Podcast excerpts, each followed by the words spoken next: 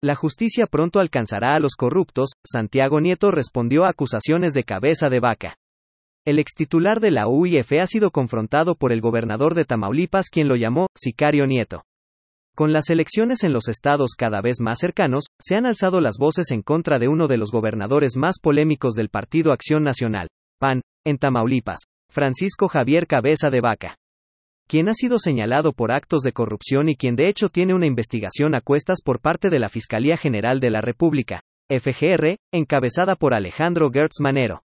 Dicha denuncia fue interpuesta en el 2020 por la Unidad de Inteligencia Financiera, UIF, en contra de este y su familia por haberse favorecido de ganancias del crimen organizado.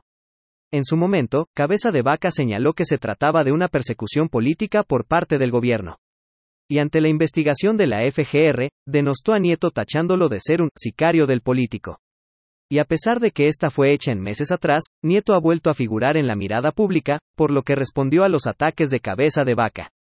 Y prosiguió enfatizando en que cumplí con lo que me pidió el gobierno, combatir la corrupción, incluida la de numeral cabeza de Bacayatebas. Sin filias ni fobias, señaló en sus redes sociales.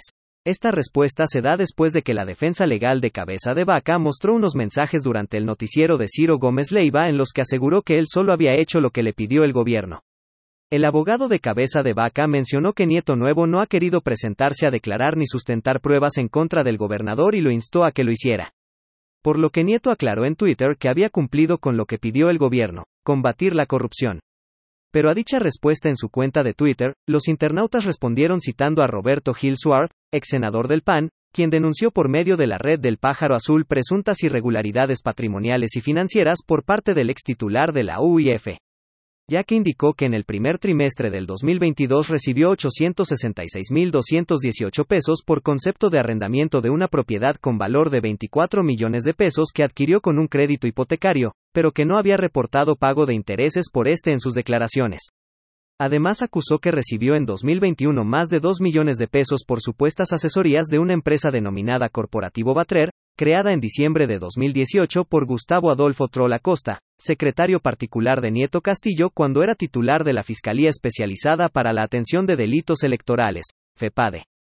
Por otro lado, las denuncias interpuestas hacia el gobernador del estado han sido presentadas por Santiago Nieto ante la FGR por los delitos de delincuencia organizada, enriquecimiento ilícito y operaciones con recursos de procedencia ilícita. En mayo del 2021 se libró una orden de aprehensión en contra del panista, sin embargo, se interpuso una controversia constitucional que será resuelta el próximo miércoles por la Suprema Corte de Justicia de la Nación, SCJN. De igual forma, el Congreso de Tamaulipas aprobó reformas a la Constitución local y la Ley de Responsabilidades de los Servidores Públicos del Estado con la que se le otorgó al gobernador el fuero definitivo. De igual forma, durante la noche del 10 de mayo del 2021, la FGR anunció que el Departamento de Justicia de los Estados Unidos dio información que se tenían diversas investigaciones en contra del gobernador por irregularidades bancarias, transferencias monetarias ilegales y operaciones ilícitas con diversas empresas comerciales, desarrolladoras e industriales. Seguir leyendo.